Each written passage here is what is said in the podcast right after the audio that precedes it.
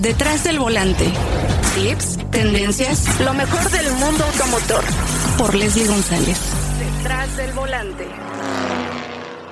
Cabe la bandera verde. Comenzamos.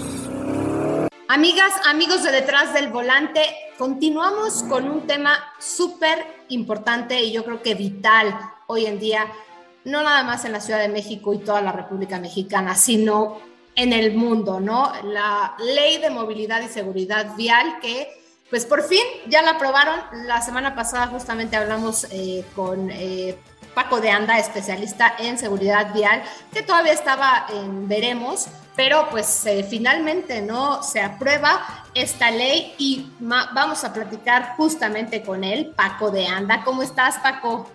Muy bien, Leslie, muchas gracias. Un gusto saludarte otra vez. Muchas gracias. Oye, a ver, ¿qué va a cambiar con todo esto de la ley de movilidad y seguridad vial? ¿Sí habrá cambios importantes eh, que veremos en la Ciudad de México y en todas las carreteras? Mira, tu, tu, pregunta, eh,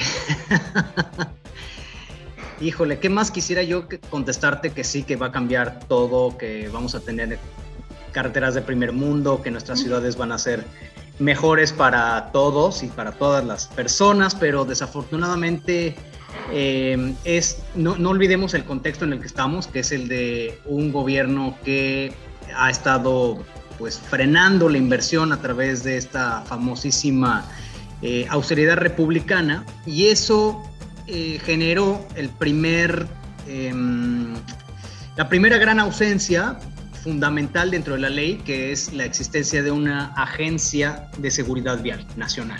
O sea, si no tenemos una entidad nacional que se encargue de, tener el presupuesto, de liderar la estrategia, de plantear las eh, pues, las políticas adecuadas, difícilmente eh, se puede realmente avanzar en el tema y esto no lo digo yo, lo dice la, Organización Mundial de la Salud y lo establece en el plan del decenio de acción por la seguridad vial, que recordemos que estamos en el segundo decenio, el primero fue 2010, 2011, 2020 y el segundo es 2021, 2030. Entonces, eh, se insiste por parte de la Organización Mundial de la Salud que debemos tener como países todos una Agencia Nacional de Seguridad Vial. Entonces, desafortunadamente no se puede crear nueva administración pública en, esta, en este sexenio, no se puede generar burocracia, eh, no se puede asignar presupuesto a básicamente nada nuevo. Y entonces, pues ese fue el primer gran descalabro que sufre la iniciativa de ley antes, mucho antes, años antes de que se aprobara. Eh, ya lo sabíamos, no había nada que, esperar al respecto. Sin embargo, bueno, pues contestándote directamente, pues por ahí empezamos mal, ¿no? Eh, la otra cosa es que eh, federalmente, pues poco podemos esperar también en lo que queda de esta administración, de este sexenio, porque no queda una un liderazgo bien, bien definido en las diferentes secretarías que van a estar participando dentro de un modelo que le llaman sistema, en donde diferentes secretarías participan en una especie de consejo. Y eh, se supone que es la SEDATU, la Secretaría de Desarrollo Agrario Territorial Urbano, que es quien debería, que es obviamente quien, establece las, los lineamientos del desarrollo territorial, que bueno, pues desde ahí empieza la seguridad vial, desde cómo diseñas tú una ciudad para que a través de un territorio eh, la gente se mueva. Entonces, la, la, SEDATU es quien se supone que debería liderar esto. Sin embargo, no tenemos en, en SEDATU una persona que realmente tenga el entendimiento completo de la seguridad vial y por tanto pues tampoco parecería, parecería que la, la SEDATU puede, puede estar a la altura de las circunstancias. Tampoco se me antoja que sea la Secretaría de Comunicaciones y Transportes porque ellos, ellos tienen una inclinación totalmente al desarrollo hacia favorecer la movilidad en automóvil lo sabemos, en las carreteras básicamente se construye para, la, para el automóvil, eh, realmente poco se considera el transporte pesado, nada se considera el peatón y a las bicicletas, entonces la Secretaría de Comunicaciones y Transportes tampoco es, es, es, la entidad. La Secretaría de Salud, pues es quien, quien integra el Consejo Nacional para la Prevención de Accidentes, que es la dependencia que en administraciones pasadas sí había estado mucho más em, al frente de la política pública nacional de la, seguridad vial. Sin embargo, en esta administración también ha carecido de presupuesto, ha carecido de presencia y no parece que sea tampoco la entidad que eh, dicte las, em, las políticas públicas en materia de seguridad vial. Entonces, pues realmente nos quedan otras secretarías con un impacto menor, por supuesto, educación pública, que mucha gente podría pensar es que educación pública es eh, la, la, que debería marcar el tema en, cuestión de educación vial. No es así, ya lo hemos hablado antes, se tiene que empezar a partir de la infraestructura y la infraestructura viene de la distribución de los espacios, de los territorios, de, de, la ciudad como tal y de cómo se comunican las ciudades entre sí. Entonces no es un tema de educación, es un tema de... Eh, de infraestructura más bien. Entonces la, la Secretaría de Educación Pública no es quien le corresponda a esto. Entonces, eh, ¿Dónde que podríamos poner nuestras esperanzas? Pues en los estados y en los municipios, básicamente. O sea, los estados y los municipios son quienes, quienes quedan en esta ley, eh, ¿cómo se puede decir? Bajo, bajo el escrutinio de, esta nueva, eh, de esta nueva legislación que los mete en un piso común para que se puedan tener eh, criterios mínimos, por ejemplo, para la expedición de licencias, para pues para que tengamos al menos algún tipo de, homologación en la, en la, seguridad vehicular, porque hoy por hoy pues algún, algún estado podría decir, oye, pues yo no compro esos vehículos o yo no vendo esos vehículos, no permito que se vendan, no, no permito que se, se, se incorporen en la flotilla eh, municipal, ¿no? Pero, pero no existe realmente los criterios todavía y las autoridades todavía y la formación y, las capacidades para que de un momento a otro ¿no? Sí, la formación en las, en las autoridades. Es que yo creo que, bueno, a ver, la gente carece de información sobre los vehículos. Yo creo que eh, también las marcas han trabajado mucho por tener vehículos seguros. Obviamente, eh, también depende del mercado eh, al que van enfocados, porque, Paco, tú lo sabes, o sea, el mercado mexicano se enfoca mucho en precio y si no quieren tanto equipamiento, obviamente, pues se les baja equipamiento de seguridad, aunque ya muchas marcas están trayendo coches con cosas muy atractivas. Estoy hablando también de las marcas chinas, ¿eh? porque las marcas chinas que están llegando a México, pues sí están trayendo eh, vehículos con buen equipamiento, con muy buen precio, pero porque obviamente quieren pelear en el mercado mexicano, ¿no? Pero aquí me llama mucho la atención este tema que tú dices, porque pues sí, carecemos de, un presupuesto en este tema de seguridad vial, que es vital para obviamente evitar tantos accidentes en carreteras, eh, obviamente en los vehículos pesados, ¿no? Porque también hablábamos de ese tema con algunos de, de, este segmento, porque las casetas las ponen justamente en bajadas y dices, oye, a ver, ¿por qué hacen eso? ¿No? O sea, a ver, un camión no va a poder, no, va a poder frenar de, igual manera que un vehículo, ¿no? Entonces, no nada más es culpable eh, el, que, el chofer que va manejando, ¿no? Sino también el diseño de las, de las carreteras, el diseño de esta infraestructura que tenemos, pero, híjole, Paco, es tristísimo esto que todavía nos queda un largo camino en este sexenio, en este gobierno, porque, bueno, prefieren invertirlo en, estas famosas elecciones que pues desafortunadamente ese dinero se puede utilizar en este tema, en este rubro, o bueno, no te vayas lejos, en vacunar a los niños pequeños ahorita con el COVID, ¿no? Pero bueno, aquí nos, nos, nos llama mucho la atención que hay, no hay presupuesto para el tema de seguridad vial que es vital porque es un medio de transporte que utilizamos. Sí, Leslie, es, es muy lamentable y como bien dices, la, la, industria automotriz, algunas marcas han hecho esfuerzos interesantes para tratar de poner sus modelos al mismo nivel que, que, sus mismos productos en otras latitudes, sin embargo, eh, otras marcas se rehusan a ponerse al mismo nivel. Y esto solamente es, no es por asunto de mercado, es por asunto de legislación.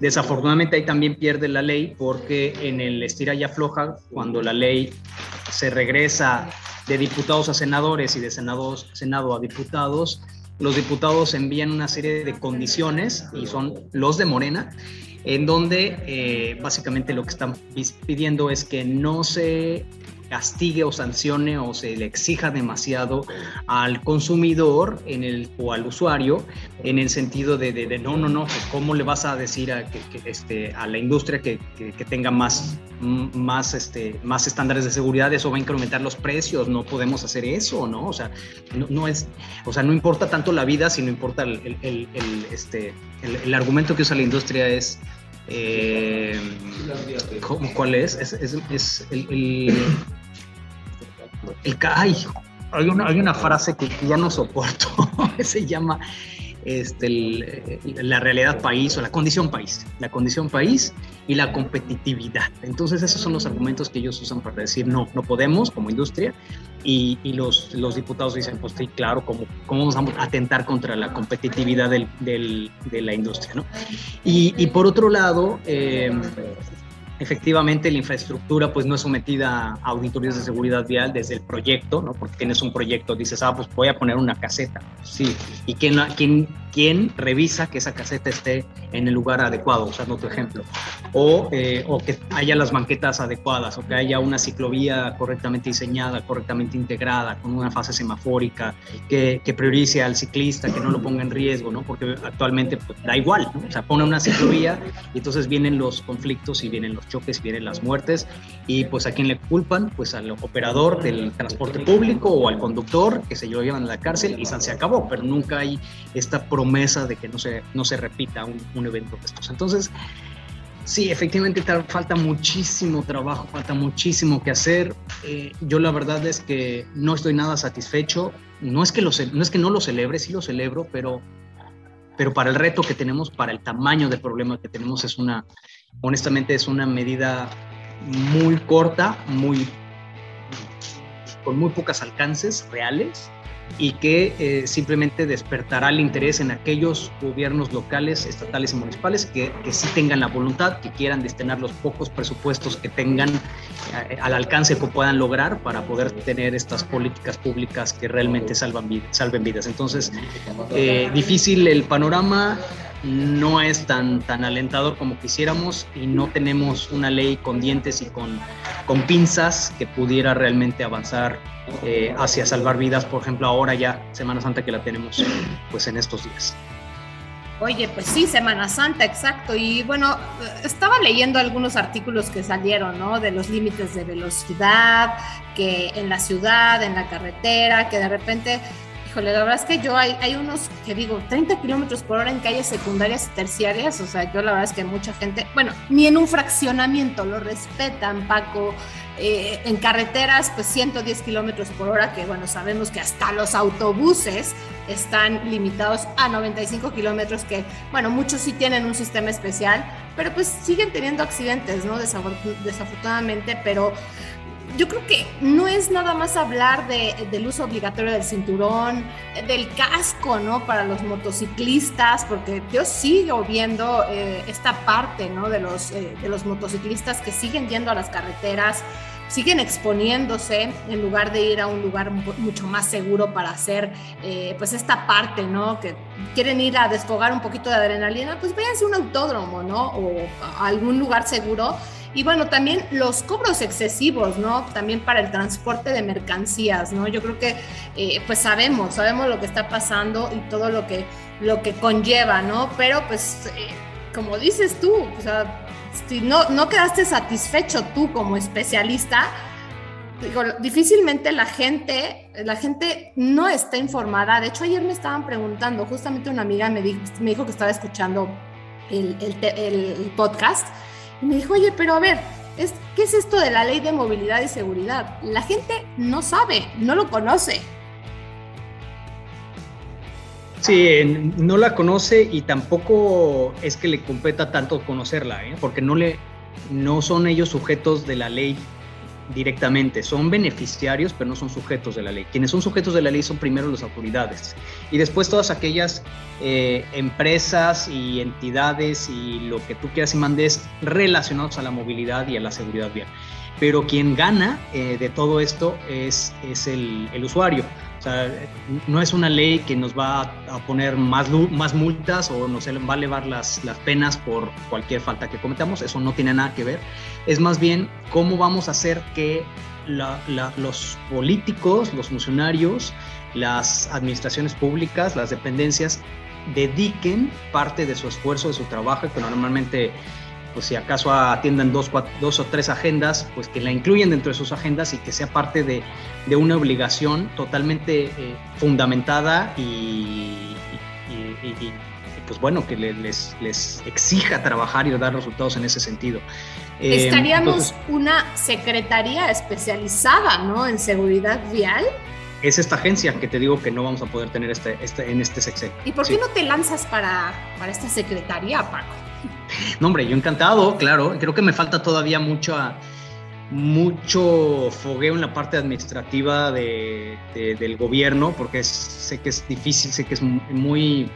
No, es que la política está muy metida, ¿no? Desafortunadamente. Muy, muy complicado, sí. Eh, o sea, básicamente el funcionario solo puede hacer lo que la ley le obliga a hacer, ¿no? Mientras que el ciudadano puede hacer todo lo que, lo que quiera mientras no se lo prohíba la ley, ¿me explico? Entonces, eh, dentro de ese pequeño margen que te pone la ley, tú puedes hacer lo que quieras hacer, pero sin salirte de lo que te obligue la ley.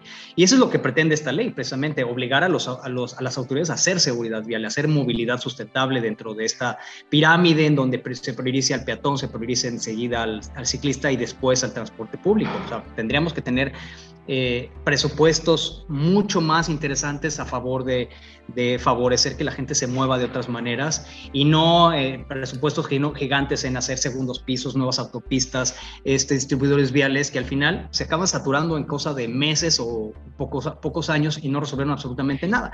Entonces... Y no te eh, vayas lejos, Paco, también el costo, el costo de, por ejemplo, llegas al aeropuerto de la Ciudad de México, que ahorita llegar al otro aeropuerto es imposible llegar con un, taxi, ¿no? Eh, o los famosos Uber, Didi, Bit, eh, todas las aplicaciones que hay, ¿no? Entonces yo creo que aquí también, pues por eso la gente dice, pues mejor me compro mi coche porque me sale carísimo estar pagando. De hecho, tengo una amiga ¿eh? que se compró un semi nuevo porque dijo, me sale más barato que estar pagando un taxi, porque es impresionante el costo de repente del taxi cuando dice, me costaba tanto y ahora ya es, es imposible pagarlo, pero bueno, yo por ejemplo, es difícil andar, eh, yo vivo ahora en una zona de, en, Interlomas, esta zona que a lo mejor es como una pequeña ciudad, pero de todas maneras no te puedes trasladar eh, sin coche, o sea, no hay un transporte especializado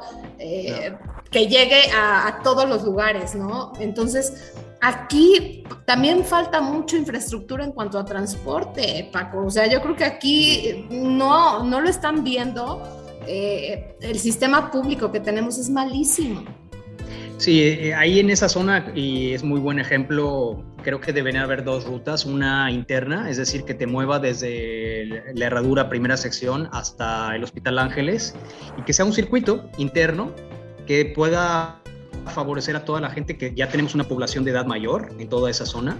La, Herradura, incluso Tecamachalco, ya es gente de, de, de edad muy avanzada que están siendo literalmente obligados a seguir usando el coche, cuando ya son gente que que si le, pudiera, le pudieras poner un transporte público digno, eh, seguro, cómodo, claro que lo usarían para ir a Interlomas, a Paseo Interlomas, a todas las, para ir a Santa Fe, por supuesto, pero bueno, digo, está está el circuito interno y también creo que deberían haber al menos dos rutas, una que te baje hacia la ciudad, propiamente posiblemente hacia, hacia Polanco, y la otra que, te conecte hacia Santa Fe, Bosques de las Lomas, Santa Fe. Entonces, claro, es una, es una zona totalmente desconectada, se ha favorecido solamente al, al automóvil, donde además por la orografía es, es eh, pues deporte extremo ser bicicleta. No, no veo cómo una bicicleta se pueda mover ahí, creo que no, no, no, es, la, no es la opción. Eh, pero sí, si tuviéramos eh, rutas de transporte público, y no, no hablo de autobuses de tamaño completo, no de los que circulan en Reforma, no de los que circulan en, Insurgentes o en Chola, sino eh, autobuses pues a lo mejor un poco más pequeños, que no sean las mugrosas combis, estas vans, que son de lo peor que puede haber, que, se van peleando el pasaje, que, que, sigues pagando en efectivo. O sea, tendría que ser ya una, una casi casi que una plataforma en donde tú pagues con tu tarjetita o con tu aplicación y entonces con eso tú te vas a, subir a tu, tú ya sabes a qué horas va a pasar, te subes con toda la comodidad, te bajas donde en la, parada que está establecida y, bueno, tendría que funcionar de, otro, de, otro, de otra forma completamente diferente y además se supone que es, Interlomas es como primer mundo, entonces imagínate. Si bueno, ni la bici, o sea, yo de repente digo, Lorenzo me dice, oye, quiero irme en la bici. No, ah, imposible irte en la bici porque de por sí las subidas y bajadas son complicadas y no hay banquetas. es impresionante ese tema también. No hay banquetas en muchos lugares, Paco. De verdad que yo digo, a mí sí me gustaría caminar, me gustaría hacer muchas cosas dentro de la zona y es imposible. Mi abuela, por ejemplo, vive en Reforma, eh, usa mucho el Metrobús pero me dice, yo no pago porque obviamente soy una persona este, mayor, ¿no? Y facilísimo transportarte, pero aquí, por ejemplo, debería de haber un circuito como tú lo mencionas y bueno, obviamente a lo mejor también usar estas bicis eh, pues eléctricas o a lo mejor las bicis que también están en la Ciudad de México, sería poner un circuito interesante que yo creo que también funcionaría. Sí, a lo mejor un circuito interno eh, dentro de Interlomas, o sea, de Interlomas a Lomas de las Palmas, que es relativamente plano, podría funcionar.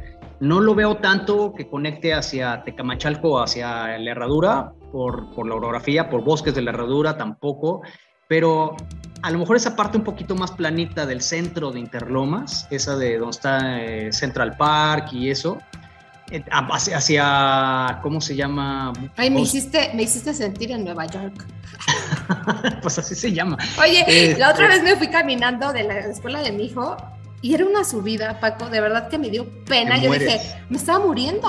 O sea, yo dije, imagínate la gente que tiene que estar subiendo así. No puedes. A ver, camínate de ahí a Bosque Real.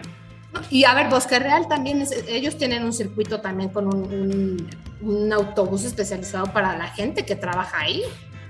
Y ese es nuevo, ¿eh? Porque cuando vivía ahí no existía. Y eso tiene ya ocho años, no existía. Ni, siquiera estaba conectado a Interloma. Hay accidentes también en Bosque Real, imagínate. Claro, claro, desde nuevecito. Es que no tiene, o sea, se diseñan esas calles como para, para la velocidad, pero no está, no, la calle te dice una velocidad y la señalización y el contexto es otro. Entonces tú ajustas tu velocidad a lo que te dice la calle, no a lo que dice la velocidad. La velocidad dice misa. O sea, tú vas a la velocidad que te marca el diseño en la calle y te transmite la seguridad. Entonces, de ahí que el poner eh, chicanas y reductores de diferentes tipos ayuda. Si lo ayuda en Fórmula 1, ¿por qué no lo va a ayudar en, este, en una callecita? Las chicanas son para eso, justamente, para bajar las velocidades. Bueno, lo vimos, ¿no? En Arabia Saudita, este circuito tan peligroso que vimos el accidente que tuvo Mick Schumacher y vemos la diferencia con otros autónomos que ya lo estamos viendo, ¿no? A ver, este circuito es muy peligroso, pero dicen, vamos a dejarlo. Entonces, yo creo que pues, hay que aplicar muchas cosas en, la vialidad en México y pues, la verdad es que yo sí lo veo en pañales, eh, mi querido Paco. Si veo el tema de los autos eléctricos en México, que todavía está muy complejo, eh, muy caros, este, ¿qué esperaríamos, no? Pero primero hay que pensar en esta infraestructura. Sí, yo creo que lo, que primero empezaríamos a ver, Leslie, eh, para efectos de la tecnología eléctrica son autobuses eléctricos de transporte público, que creo que ya algunos gobiernos lo están empezando a incorporar. Me parece que Jalisco ya tiene corredores completos, Guadalajara. Y me parece que ya en Mérida se estaba queriendo también incorporar autobuses eléctricos en, una red específica. Eh, y yo creo que también transporte de carga debería ser ya muy impulsado el eléctrico. No me preocupa tanto el, vehículo particular eléctrico, digo, sé que es lo, como, con lo que vivimos todos los días, pero es lo que menos efectos va a tener tanto en el tráfico como en las emisiones. O sea, realmente si le pegamos al transporte público, que es donde se mueve la mayoría de la población, vamos a tener muchos mejores efectos, eh, tanto para eso como para los autónomos. Ahí tiene que ser la apuesta, el transporte público. Oye, Paco, yo aquí sí, sí dejaría esta pregunta en el aire para todos los, los que nos escuchan. ¿Qué, qué, pare, qué, les, ¿Qué hacen ustedes en pro de la seguridad vial? ¿Qué hace uno como usuario? ¿Dejas el celular a un lado? ¿No excedes el límite de velocidad? ¿Respetas los eh, señalamientos? ¿Qué, crees eh, que, el usuario piensa, porque también yo creo que también eso tiene mucho que ver, ¿no? O sea, te subes a un coche pensando en cuidar a los demás, en cuidarte a ti mismo. No, en realidad el, usuario está pensando en sus cosas, ¿no? O sea, estás pensando en el maldito tráfico otra vez, el tipo de ella está haciendo tonterías, ya se me cruzó este, eh, pues estás pensando en tus, en tus asuntos, en tus problemas y, además me parece totalmente eh, innecesario el pretender que la gente se dedique a manejar, a pesar de que lo está haciendo, pero supera ya su, su, realidad. Y, sobre todo si lo hace todos los días, o sea, suponiendo que, lo hiciera una vez a la semana, pues dices, ahí sí, concéntrate, dedícate. No es la chamba de una persona el estar, estar dedicando tanta concentración, tanto esfuerzo, tanto desgaste en eso. Y justo ahí es donde muchas autoridades no han entendido, en donde a la gente se le tienen que facilitar las cosas, o sea, la gente está esclavizada a, la, conducción, pero no porque quiera, sino porque no tiene opciones.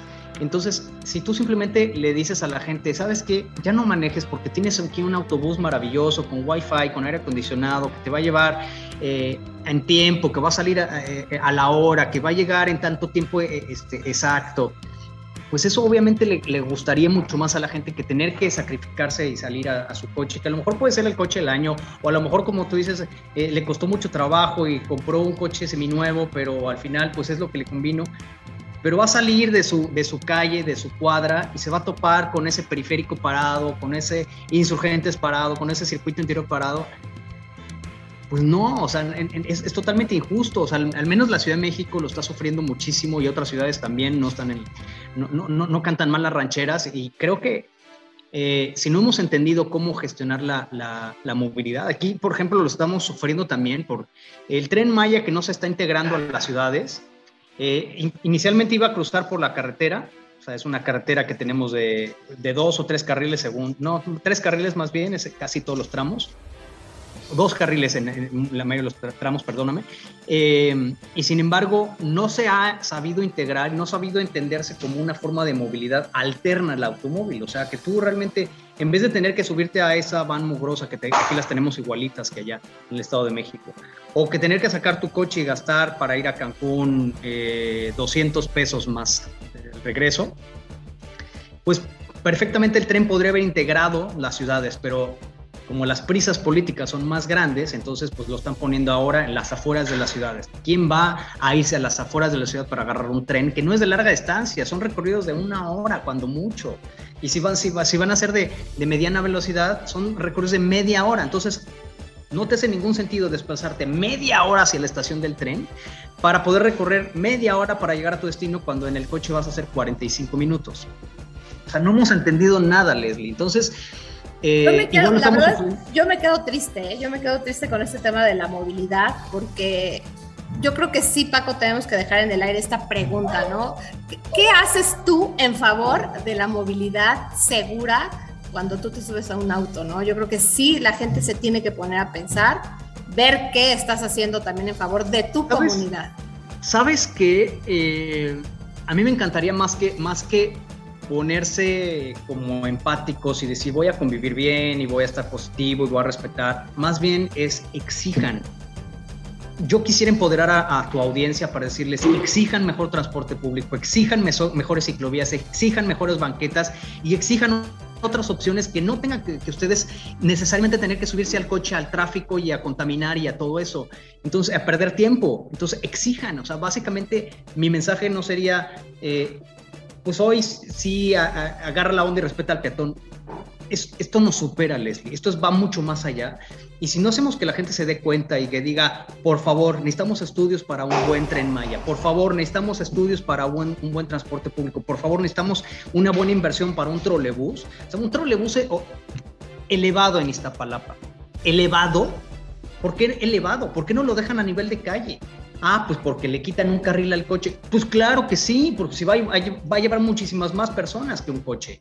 Porque claro que le tienes que quitar espacio al coche, pero tienes que invertir correctamente. No tenemos todo el recurso para estar haciendo burradas e invirtiendo infraestructura en un segundo piso. O sea, los segundos pisos ya fueron una tontería, ya están saturados, no resolvieron absolutamente nada. Tenemos que apostar en un buen transporte público que nos permita a todos convivir de mejor manera.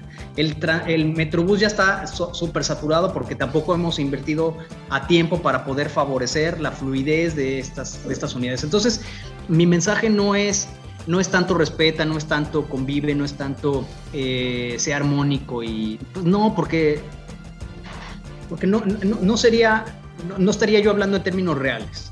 más bien es, utilicen esa, esa frustración, ese enojo, esa, esas necesidades en una demanda, en una denuncia. Exijan que haya una agenda pública de los políticos, los políticos que están ahorita y los políticos que vienen y que van a hacer campaña. Y si no hay una agenda si, no incluyen eh, en sus promesas políticas este tema de movilidad y seguridad vial y medio ambiente y todo eso, pues no voten por eso. O exijan que, lo incluyan y vamos a, y pregunten a, los especialistas y si, oye, a ver qué opinas de este candidato, qué opinas de la plataforma. No, no hay información, desafortunadamente, Paco. Y pues bueno, vamos a ver qué pasa eh, a lo largo. Gracias por de verdad por siempre tenerme muy informada y pues también a, todos los eh, que escuchan detrás del volante. Te agradezco de verdad. Eh, vamos a seguir trabajando en este tema de seguridad vial. Paco, este es tu, tu espacio, así es que ya lo sabes. Te quiero agradecer, te mando un fuerte abrazo y pues bueno, vamos a, a, seguir hablando eh, próximamente de estos temas de seguridad vial y también de infraestructura. Gracias, Leti. Pues un fuerte abrazo y buenas vacaciones para todos los usuarios que andan por allá vacacionando. Fuerte abrazo, gracias por todo. Tenemos una cita cada semana para que seas mi copiloto y conozcas más de los autos que llegan a México. Sígueme en Instagram, arroba detrás del volante por Leslie y léame en la revista Líderes Mexicanos. Nos vemos en el siguiente episodio. Disfruta tu auto al máximo.